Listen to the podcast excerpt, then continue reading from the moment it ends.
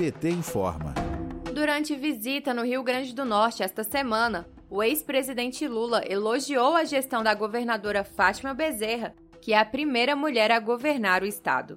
Apesar de ter assumido o governo do estado com os cofres vazios e com atrasos de salários dos servidores públicos, Fátima conseguiu acertar as contas, diminuir os índices de violência em 30% e investir 400 milhões na educação. Além disso, instalou a Delegacia da Mulher 24 horas, a criação da Secretaria de Desenvolvimento Agrário para apoio à agricultura familiar e a construção da rodovia RN 401, que é um importante acesso à zona urbana de Natal. Todos esses investimentos com pouca ajuda federal que tem diminuído desde 2016, ano que a presidenta Dilma Rousseff sofreu o golpe. Na educação, os governadores do PT construíram no estado seis campos universitários, 181 creches, 171 quadras escolares e quatro centros integrados de arte e educação. Os programas Universidade para Todos, o ProUni e o Fundo de Financiamento Estudantil permitiu que mais de 50 mil jovens cursassem a universidade,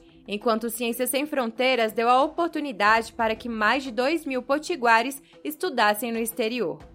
Na educação profissional, foram 18 novas escolas técnicas no estado, dando oportunidade para mais de 325 mil estudantes se matricularem. Em encontro com movimentos sociais e culturais no Rio Grande do Norte, Lula elogiou a gestão da governadora. Vamos ouvir. A elite do, do Rio Grande do Norte não disse que eu fiz universidade. Ela disse que eu fui a Mossoró fazer um muro. Pois bem, o muro hoje deve ter mais de 10 mil alunos, estudantes, deve ter mais de 40 cursos naquela faculdade. Eu tenho orgulho com a sua força, com a sua briga, com a sua tenacidade de ter feito praticamente 18 novas escolas técnicas nesse estado para formar o nosso povo.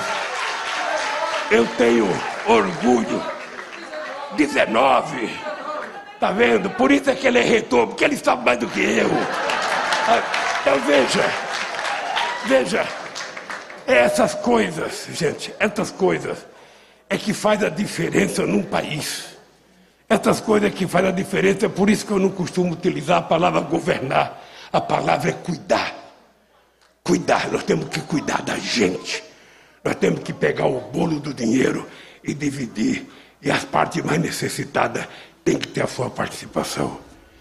O combate à pobreza também foi prioridade nos governos de Lula e Dilma. O Minha Casa Minha Vida entregou 71 mil moradias e o Bolsa Família atendeu mais de 350 mil famílias no Rio Grande do Norte.